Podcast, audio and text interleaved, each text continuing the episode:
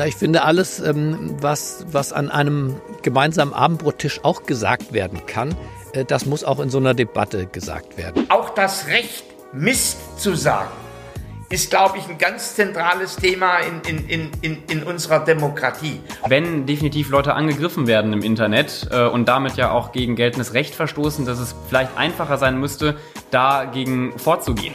Schräg im Stall, der politische Podcast mit Thomas Sattelberger und Fabian Grischkat. Willkommen zurück bei Schräg im Stall. Heute auch wieder mit einem Gast. Äh, der Gast, der heute dabei ist, sitzt tatsächlich, wenn ich es richtig verstanden habe, auf einem Boot. Stimmt das?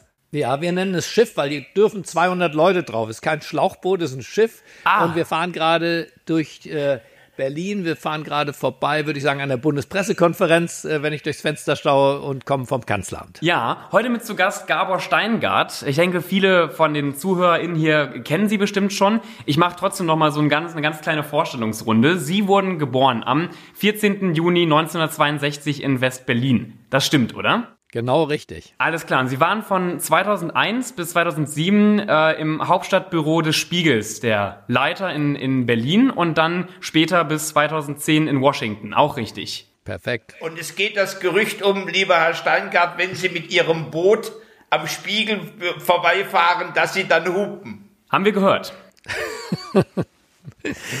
Haben wir vielleicht schon mal gemacht, kann sein, ja. Okay. Aber als fröhlicher Gruß an die Kollegen. Ja. Ja, Nicht um mehr- das, um das mehr, also nochmal eben die, die Kurzbio abzuschließen. Sie waren dann ähm, bis 2018 der Chefredakteur des Handelsblatt, also er Chefredakteur und dann Herausgeber. Und da, seitdem, also haben Sie ein eigenes Medienunternehmen, Media Pionier, äh, Pioneer, ich hoffe, ich spreche es richtig aus. Und ähm, Englisch nennt man das, ja. Pi- Das ist auf Englisch. Media Pioneer. Media Pioneer. Und ähm, Media Pioneer. machen ja quasi auch äh, ähnliche Dinge, die sie damals beim, beim Spiegel oder beim Handelsblatt gemacht haben, jetzt quasi selbst frei unabhängig. Ja, ein bisschen anders als damals, würde ich schon sagen, aber können wir ja drüber sprechen. No, noch freier und unabhängiger oder Ja, noch freier, unabhängiger, noch transparenter tatsächlich. Ähm, der Spiegel hat eine andere Kultur, ähm, äh, die wir, das ist kein Vorwurf in den 20 Jahren, also das fängt an bei autorisierten äh, äh, Interviews, wie wir sie kennen. Das wird fünfmal hin und her geschoben zwischen dem Minister. Hier ist authentischer, hier gibt's Sie keine sind da direkter am Menschen dran, ne? Genau, und wir geben auch anderen Leuten eine Stimme. Das heißt, hier sind auch sehr viele normale Bürger ähm, äh, involviert. Pioneer Experts nennen wir das. Das sind mittlerweile über 100, die hier schreiben. Weil unser Motto ist nicht nur der Politiker und der Journalist verstehen was, ich sag mal von Wasserstoff, sondern vielleicht auch der Techniker bei Bosch. Ja, Ja. Dann ist- wir Leute, und, äh, und, die, die zum Schreiben oder zum Podcasten. und Ihr früherer Arbeitgeber Spiegel, der hat dann eine böse Geschichte geschrieben und hat gesagt, das Geschäftsmodell taugt nicht. Ja, aber das ist äh, so ist das, wenn man jetzt auf einmal natürlich Wettbewerber ist. Ich greife die anderen ja auch immer schwer an. Insofern, da muss man auch mal ähm, einen einstecken können. Ja, If you can't stand the heat, get out of the kitchen. Ja, angreifen ist ja auch ein gutes Stichwort. Äh, Die Folge heute steht nämlich unter dem Motto Hass gegen die Demokratie. Äh, Und gerade ja auch JournalistInnen sind immer wieder betroffen von Angriffen, von Hass. Deswegen meine erste Frage auch an Sie, Herr Steingart. Äh, Gab es Momente in, in Ihrem Leben, wo Sie bedroht wurden oder wo Sie wirklich mit, mit einer, einem solchen Shitstorm konfrontiert wurden, dass es nicht mehr schön war, morgens aufzustehen? Also das gibt's, ja. Nicht äh, jetzt in meinem Leben ist das nicht, sagen wir mal, meine tägliche Routine. Ähm, ich hatte mal was geschrieben, das hat einem Studenten, einer jungen Studentengruppe nicht gefallen und die haben gepostet auf Twitter mit ihrem Namen tatsächlich ähm, das Bild, das zumindest Sie, Herr Sattelberger, kennen, Martin Schleier, Hans-Martin Schleier als Gefangener der RAF, ähm, das berühmte Bild, er in der Haft und da war jetzt mein Kopf drin. Da war mein Kopf drin und wir wissen, was mit Hans-Martin Schleier passiert ist. Wenig später, nach diesem Foto, ist er ermordet worden. Da das gepostet wurde mit Name, habe ich den äh, Menschen tatsächlich dann auch auswendig gemacht, kontaktiert. Äh, wir haben uns nicht getroffen, aber wir haben ausführlich gesprochen, auch über seine Kritik. Er hat sich dann entschuldigt. Das war ein Student, einfach ein, tatsächlich ein Steingart-Follower sogar, ähm, äh, der äh, mich kritisiert hatte. Ich war ihm zu links, äh, interessanterweise, ähm, in, in meiner Position gewesen. Ähm, und das hat er kritisiert, hat sich aber für diese Form der Darstellung und der Kritik entschuldigt. Das war gleichzeitig mein krassestes und dann, wenn Sie so wollen, auch mein bestes Erlebnis, weil ich hier jemanden, einen echten Menschen erreicht habe und überzeugt habe, dass das unseren Diskurs nicht prägen darf. Die Drohung, auch nicht die spielerische Drohung mit körperlicher Verletzung oder gar Tod. Also ich hatte eine ganz interessante Sache vor wenigen Tagen. Äh, ich habe ja kräftig mitgeholfen, dass es zu einer äh, Totenehrungsfeier in Dresden kam, äh, zu dem ermordeten Homosexuellen, der von einem islamistischen Terroristen äh, erstochen worden ist. Äh, und dann hat mir jemand zurückgetweetet, äh, nachdem ich Bilder von dieser Ehrenfeier hat, ähm, ja, wenn ihr, die, wenn ihr den Kampf eröffnet, dann gibt's halt auch Tote. Ihr liebt es ja bunt. Und mit dem Bund meinte er, wenn man im Blut liegt. Also das, das fand ich, das war im Grunde für mich das, das Krasseste, äh, ja. was, was ich äh, bisher erlebt hatte. Äh, wobei dann natürlich ein Shitstorm anging gegen denjenigen. Äh, aber natürlich, das ist nicht zwangsläufig so, denn manchmal hat man richtige Shitstorms, äh, die sich, die, gegen die du fast wehrlos bist. Ja, und wir haben ja, ja wir haben ja im Reichstag, wenn ich das noch sagen darf, jetzt gesehen, äh, es bleibt ja dann manchmal bei diesen Gefühlsaufwallungen nicht beim Shitstorm. Den kann man ertragen, aber äh, dass sich äh, Politiker bedrängt wurden hier, äh, frei gewählte Abgeordnete, dass man versucht, Gewissensfreiheit durch Körperlichkeit einzuschränken, das ist eindeutig schon eine Vorstufe von Gewalt. Und wir sehen dann ja auch ermordete Landräte und so weiter. Also das Thema politische Gewalt ähm, äh, ist ein Thema aus meiner Sicht. Es ist Gott sei Dank ihr habt gefragt, nicht mein Thema. Ja, ich fühle mich nicht äh, im, im, Tagesgeschäft bedroht. Ich habe viel Wohlwollen äh, in der Bürgergesellschaft. Aber ich sehe, dass da draußen was passiert und finde, das ist ein seriöses Thema.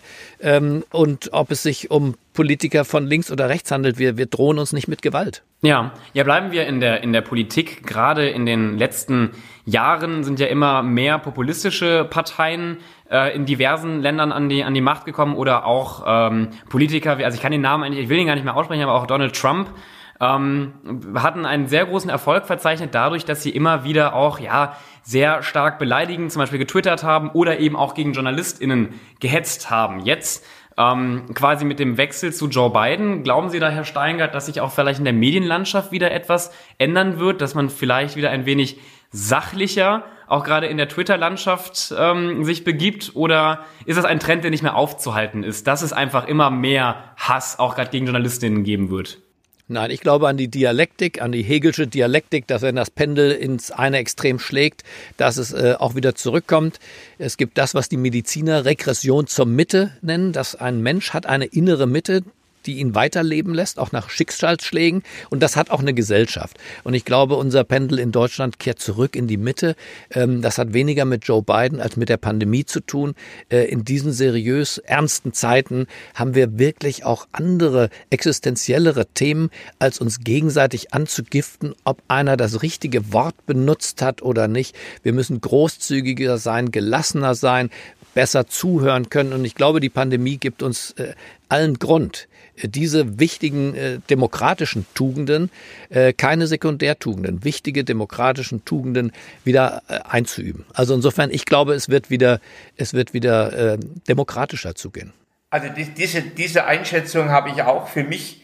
Äh, ich, ich merke das an den politischen Debatten äh, über die Fraktionsgrenzen hinweg. Wir hatten gestern Abend eine Gesprächsrunde. Ich habe selten eine so versöhnliche Gesprächsrunde erlebt im Sinne von Ringen um, um Lösungen, äh, um das Thema Bildung in der Schule, äh, wo, wo ja die politischen Parteien schon sehr gespalten sind. Äh, ich, war, ich war richtig erstaunt. Äh, ich, ich glaube, dass diese Krise wirklich ein Katalysator wieder sein kann für konstruktive Zusammenarbeit, auch in der Politik. Und, und insofern glaube ich, dass für die USA wird Biden diese Mäßigung bringen, denn der ist ja genauso mit dem Thema Corona-Krise noch stärker als wir konfrontiert. Äh, und, äh, und zum Zweiten hier in Deutschland sehe ich das auch. Was aber natürlich nicht ausschließt, dass an den Rändern, die ja nach wie vor doch relativ groß sind, diese, diese harten Bewegungen also diejenigen, die sozusagen in dem gesellschaftlichen Konsens nicht drin sind, dass diese harten Bewegungen links und rechts umso kräftiger ihre und umso radikaler die Stimme erheben. Das könnte auch eine, äh, in, in Form eine Dialektik sein. Die Mitte schließt sich zusammen wieder, aber die Ränder franzen vollends aus. Deswegen wäre ich auch nicht dafür, dass wir uns in der Mitte zusammenschließen. Für mich meint eine liberale Mitte schon auch eine streitbare äh, Mitte. Also für mich gehört ein Dieter nur zur Mitte dazu. Aber auch ein Riso gehört für mich zur Mitte dazu. Ja, wir, das sind Extrempositionen, nehme ich jetzt mal. Oder eine, eine Lisa Eckert. Ähm, das, das, äh, auf der anderen Seite eine Sarah Wagenknecht. Das sind für mich Teile der, der bürgerlichen Mitte. Wir müssen uns unterschiedliche Meinungen schon sagen können. Auch zu so einem Thema wie Infektionsschutzgesetz ohne dass wir in die Nazi-Zeit gehen, ohne dass wir körperlich werden, muss es möglich sein, dass zum Beispiel Juristen oder Menschen, die davon vielleicht mehr verstehen als wir drei, äh, sich, äh, äh, wird der Staat übergriffig, ja oder nein? Das muss diskutiert werden. Keine Konsenssoße, weil sonst passiert das, äh, was Sie beschreiben, Herr Sattelberger, dass die Ränder stark werden, weil die sagen, in der Mitte, die haken sich jetzt alle schön unter.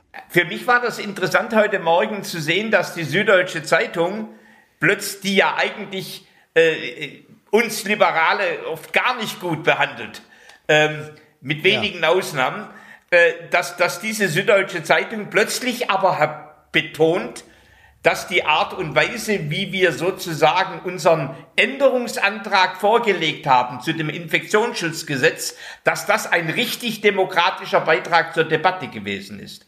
Das hätte sie möglicherweise vor ein paar Monaten so nicht gesagt.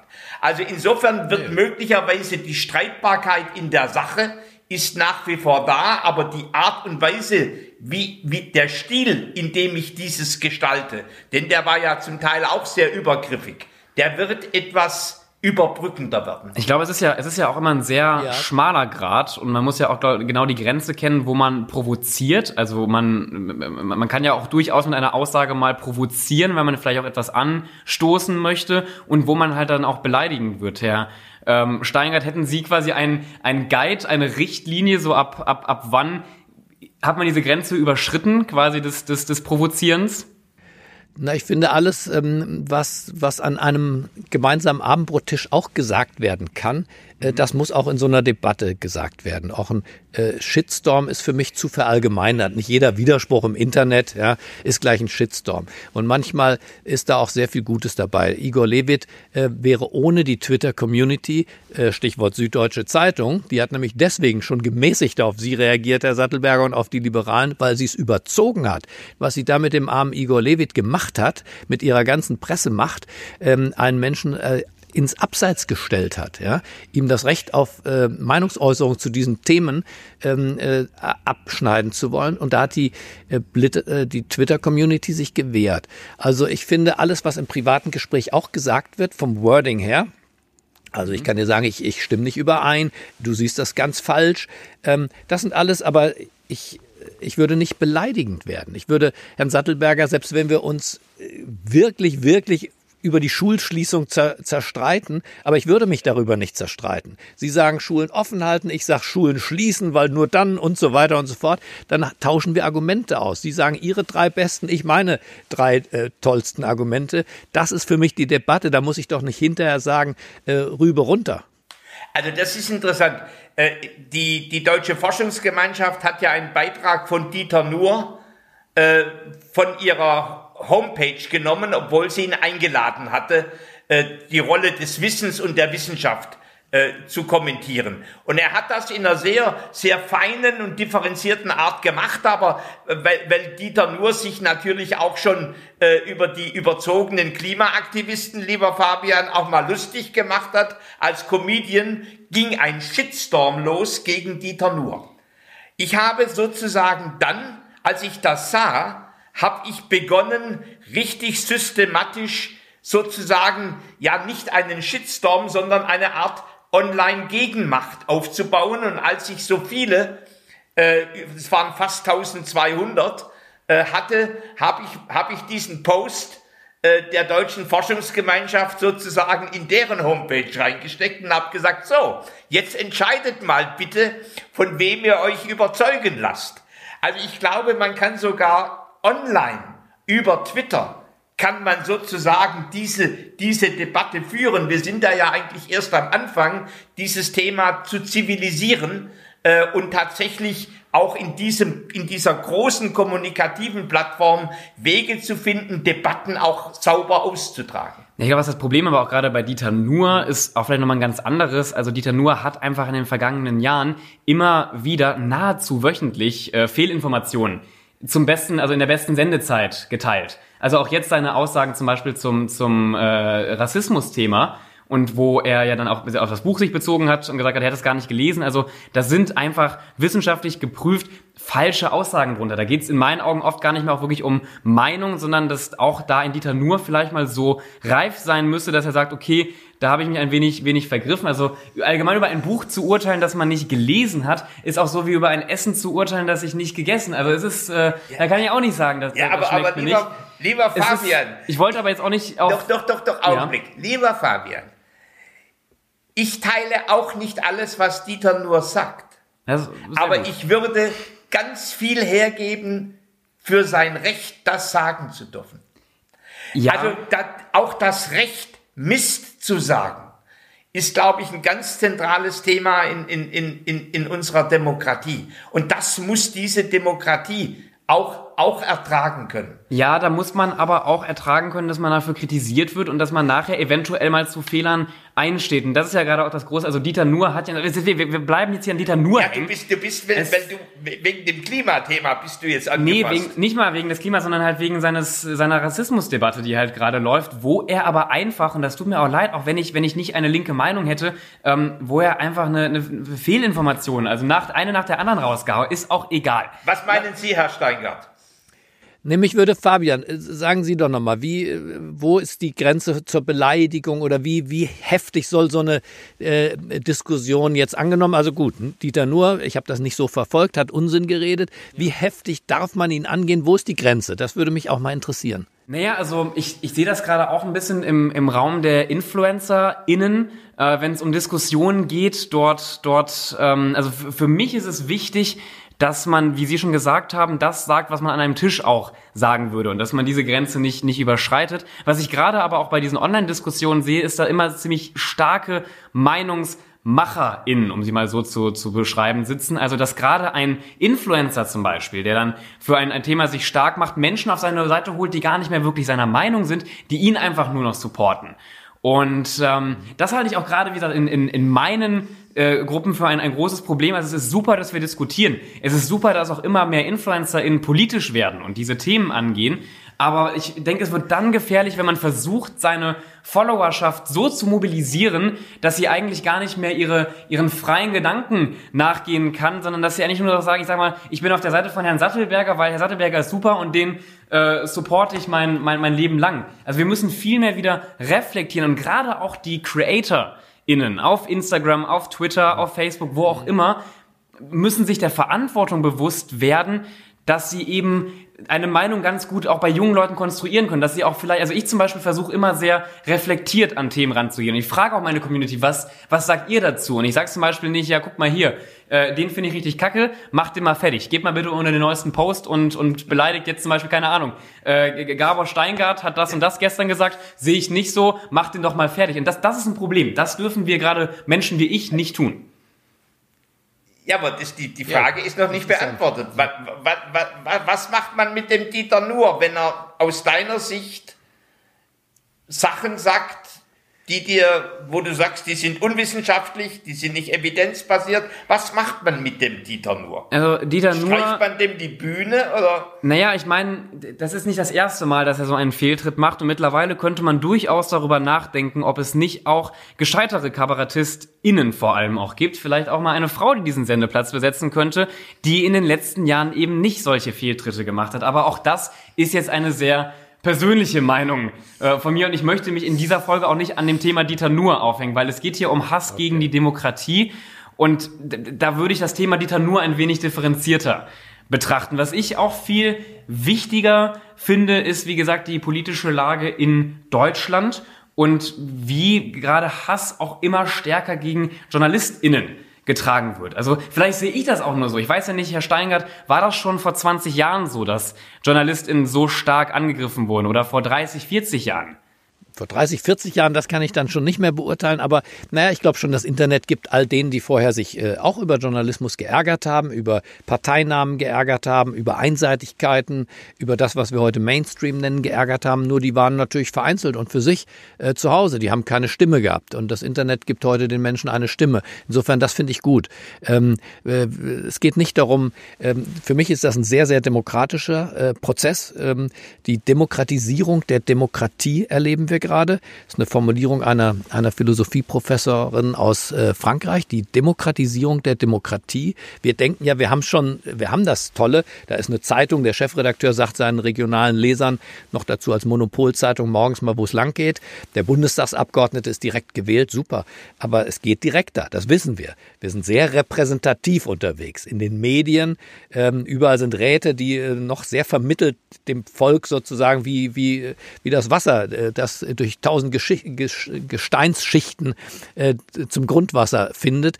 Es gibt direktere Formen und das Internet und das, worüber wir sprechen, ist eine sehr direkte Form der Kommunikation, des Austausches und ich finde es gut. Das heißt nicht, dass es nicht in der ersten Morgenstunde wie äh, im Wilden Westen noch ein bisschen wild zugeht. Ähm, aber wenn wir uns jetzt zivilisierte, bürgerliche, für mich liberale Regeln ähm, äh, dafür geben, tolerante Regeln, die aber eben auch Grenzen setzen, dann ist alles gut. Mhm. Also auch, dass, dass Trump im Grunde über Twitter den direkten Weg zu seinen Wählerinnen und Wählern gefunden hat. Das muss man ihm hoch anrechnen.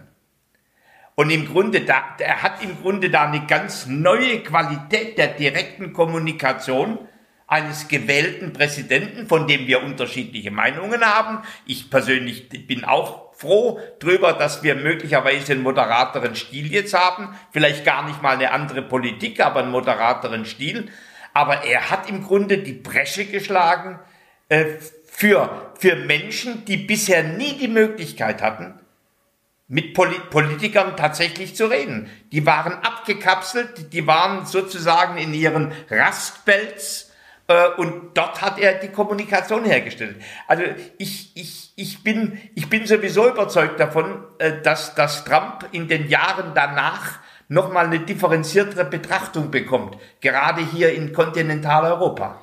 Was mir gerade sofort irgendwie eingefallen ist, ist ein Zitat ähm, auch von einer, von einer Aktivistin, die ich schon seit längerem verfolge. Sophia Hoffmann heißt sie, also zumindest sie hat gestern darüber gesprochen, dass momentan leider halt die Meinungs- und Satirefreiheit gerade von Menschen, die jetzt auch in den letzten Jahren erst, was heißt das Internet entdeckt haben, aber da sich Plattformen aufgebaut haben, oft, also Meinungs- und Satirefreiheit missbraucht wird, um halt zum Beispiel Hass und Hetze zu legitimieren. Also zum Beispiel, wenn ein Attila Hildmann ähm, ganz klar gegen bestimmte PolitikerInnen hetzt und das dann aber wiederum als Meinungsfreiheit deklariert, sehe ich da ein, ein, ein großes Problem. Ich weiß nicht, Herr, Herr, Herr, Steingart, wie, wie, wie sehen Sie das? Ich glaube, Sie wollten gerade auch direkt was sagen. Ja klar, das ist äh, das äh, Problem und diese, diese Spannungsbreite kann man gar nicht, kann man gar nicht äh, gering schätzen. Die, die ist enorm. Ähm, anderes Beispiel, äh, die, die Mehrwertsteuer. Ja? Die, die Mehrwertsteuer wird halbiert auf lebenswichtige Dinge. Also auf Brot zum Beispiel, auf Kartoffeln, auf Tageszeitungen. Tja, da hat der Gesetzgeber gesagt, weil er nicht Zensor sein wird, ist auch die Pornografie ein Druckerzeugnis und die gibt's auch, die Schmuddelblättchen gibt's auch für den halben Mehrwertsteuersatz. Selbe Thema, selbe Thema. Äh, äh, da ist doch jeder von uns sofort gespalten innerlich. Ja, soll der Staat jetzt anfangen, tatsächlich zu gucken, handelt es sich um ein Brigitte Sexualitätsheft, das aufklären will, oder ist das der Playboy? Geht das noch und wo geht's los? Ich glaube, für mich persönlich, ich würde eine Grenze finden. Aber der Gesetzgeber, der liberale Gesetzgeber hat hier anders entschieden. Und so ist bei dieser, bei dieser Debatte auch, ich, ich bin halt vorsichtig, mit Verboten gleichzukommen. Und ähm, es wäre, wäre schön, wenn wir uns äh, ohne Verbote und, und ohne den autoritären Staat auf Kommunikationsformen, Umgangsformen verständigen könnten. Und wenn das tatsächlich gar nicht klappt und Leute wie Attila Hildmann auch wirklich dann Lügen verbreiten. Dann muss ein, ein Presserecht gelten, wie es früher auch gegolten hat, ein deutscher Presserechtsrat, dann sind es äh, Gerichte auch. Wir haben ja einen, einen Rechtsstaat, der darauf vorbereitet ist, ähm, dass Lügner, Schwindler, äh, ja, äh, gefährliche Menschen. Äh, wir haben ja aus Hitler gelernt sozusagen und aus, aus, aus Hugenberg, der ein Presseimperium äh, für, äh, den, für das Nazi-Deutschland aufgebaut hatte. Also diese Checks and Balances, die sind schon gut in Deutschland, auch sehr ausgebaut. Ähm, wenn wir die dauernd beschädigen, weil wir denen nicht zutrauen. Das heißt, wer der Meinung ist, das, was Attila Hildmann gesagt hat über Volker Beck zum Beispiel, ja, aus meiner Sicht war das nicht eine Meinungsäußerung und das war auch nicht Satire. Das war der Aufruf zur Gewalt. Aus meiner Sicht nicht gedeckt. So, aber dann müssen die Instanzen auch greifen. Die Privatmeinung von mir war hier in dem Fall nicht viel wert, äh, denn das wurde laut gesagt, wurde im Netz verbreitet. Da muss das Netz sich auch diesen neuen Regeln, äh, die, die, da ist noch Anarchie im Netz. Da darf äh, der Aufruf, einem Volker Beck Gewalt anzutun, einfach gesendet werden. Äh, das ist nicht in Ordnung. Ja. Aber wir erleben ja auch, sagen wir mal, dass, dass die, die, die, der Rechtsstaat und die Justiz, auch wenn es manchmal sehr langwierig ist und mühselig und seine Zeit dauert, dass im Grunde zunehmend auch normiert wird rechtlich, was geht im Netz und was geht nicht. Das haben ja einige, auch Politikerinnen, haben das wirklich durch, durchgefochten über die Instanzen hinweg und haben im Grunde eher verletzende und persönlichkeitsverletzende Aussagen wurden im Grunde verboten.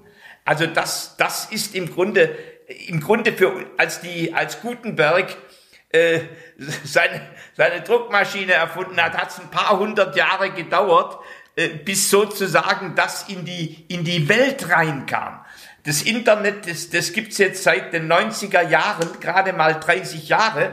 Und es, es wird sozusagen, je, je mehr es Plattform wird, äh, für viele und nicht nur für die, für die, sagen wir mal, die, die Bildungsbürger in Twitter äh, und, und für die, die, die, die Tanzbewussten in TikTok, sondern je mehr es wirklich eine breite Kommunikationsplattform wird, wird, werden sich auch Normen herausbilden. Also ich würde da so schnell nicht aufgeben bei dem Thema. Und ich glaube auch nicht, dass wir ganz viele neue Institu Institutionen brauchen, um das zu überwachen, sondern dass nicht wenige unserer alten Institutionen halt ein bisschen schneller werden müssen, agiler werden müssen, um sich der Geschwindigkeit der Netzdynamik anzupassen und dann zu reagieren und Menschen zu schützen.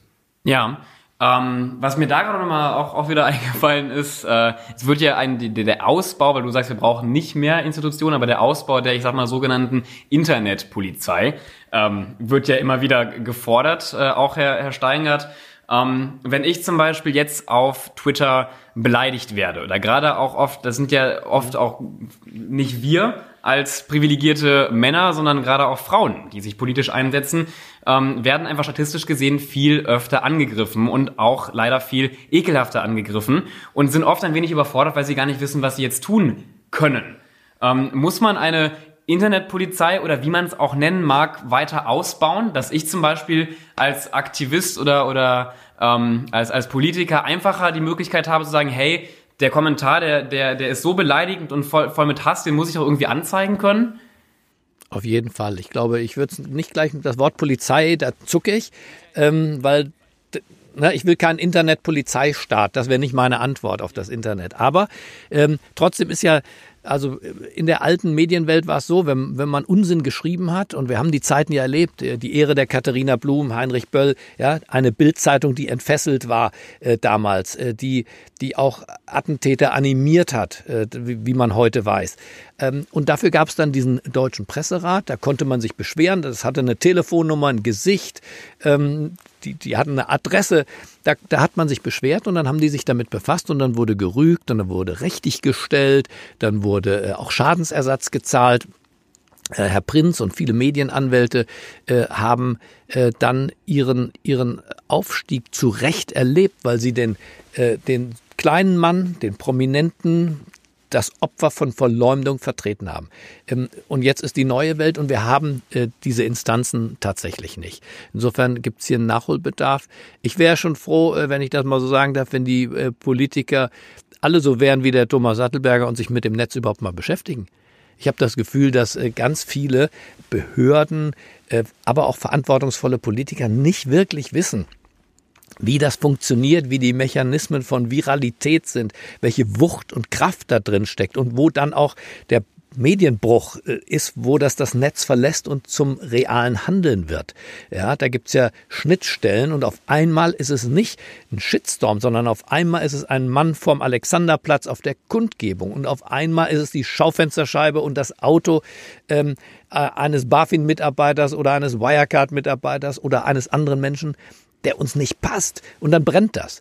Und diese Zusammenhänge haben die wenigsten verstanden und äh, die Politik ist hier eindeutig noch, äh, noch nicht aufgewacht äh, und äh, muss vielleicht keine Polizei schaffen, aber sie muss äh, dieses Feld einfach mal tatsächlich ins Auge nehmen.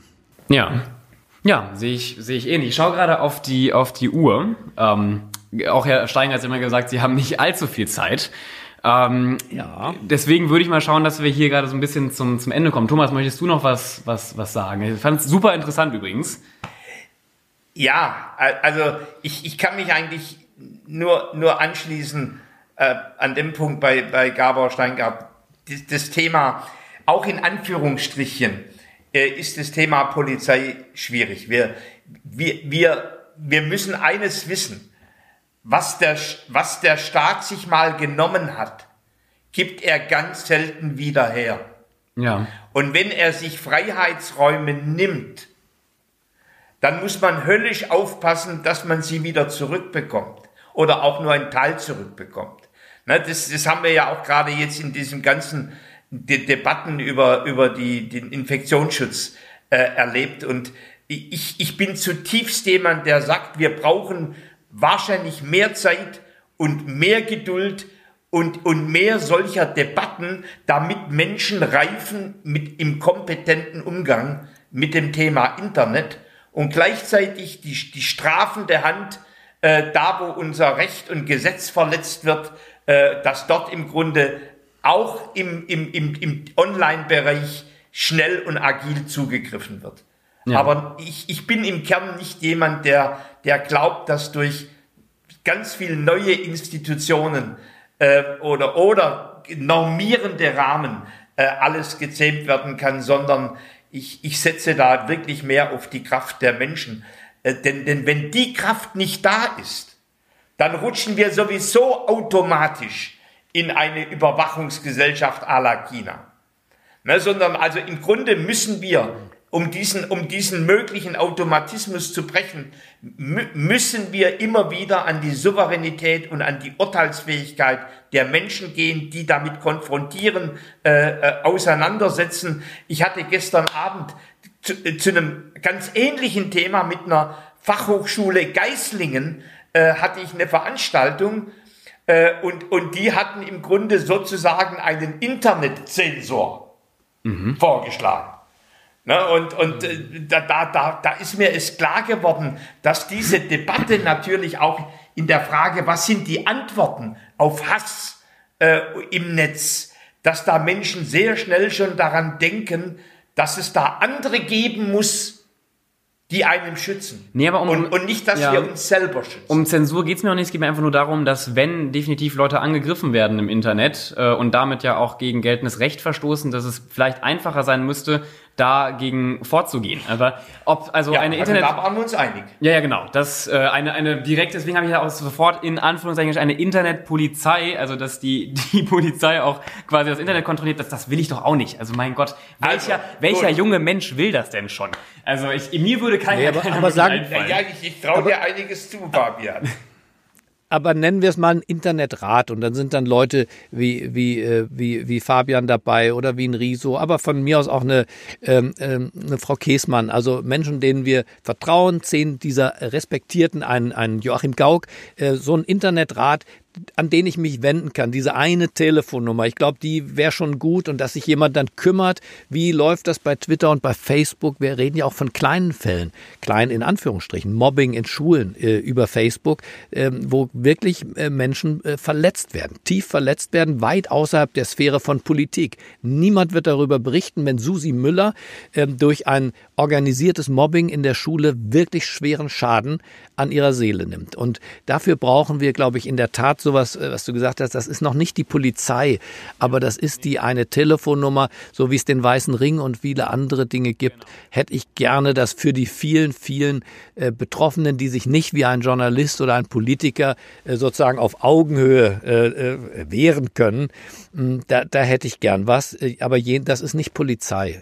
Es ist fast eher irgendwas zwischen Presserat und Seelsorge. Ja, wunderbar. Ja, und natürlich, aber da, finde ich gut, also fassen, fassen wir das mal zusammen. Mir geht es natürlich darum, dass auch Leute nachher wirklich, ähm, also dass da eine Anzeige entsteht, dass Leute auch eine, eine Strafe tragen, weil sie zum Beispiel äh, Mädchen XY aufs Übelste auf, auf Facebook beleidigt haben. So, aber ich glaube, wir sind da von der, von der Meinung her auch gar nicht so weit auseinander, wie es gerade hier rüberkommt. Ich bedanke mich bei Ihnen, Herr, Herr Steingart, dass Sie die Zeit gefunden haben, hier in unserem Podcast teilzunehmen. Und uns würde natürlich auch interessieren, gerade an unsere ZuhörerInnen und ZuschauerInnen, ähm, wie seht ihr das? Also seid ihr für eine Internetpolizei? Ähm, glaubt ihr, unsere Demokratie ist gefährdet? Weil natürlich immer, also wir, wir haben das Gefühl, es entsteht immer mehr Hass gegen Politiker, gegen äh, PolitikerInnen, gegen JournalistInnen. Ist das wirklich so? Eure Meinung? Äh, schreibt uns die gerne auf allen Plattformen, auf denen ihr erreicht ja Thomas auch bei TikTok. Könnt ihr Thomas mittlerweile übrigens auch bei TikTok äh, schreiben? Ja. Und wir reagieren auch drauf. mit. Ja. so, äh, wir reden jetzt mal ein paar TikToks und ich verabschiede mich. Ciao. Vielen Dank, vielen Dank an euch beide für die Diskussion. Dankeschön. Schön, dass du bis zum Schluss zugehört hast. Der nächste Podcast kommt wie immer nächsten Sonntag. Bis dann.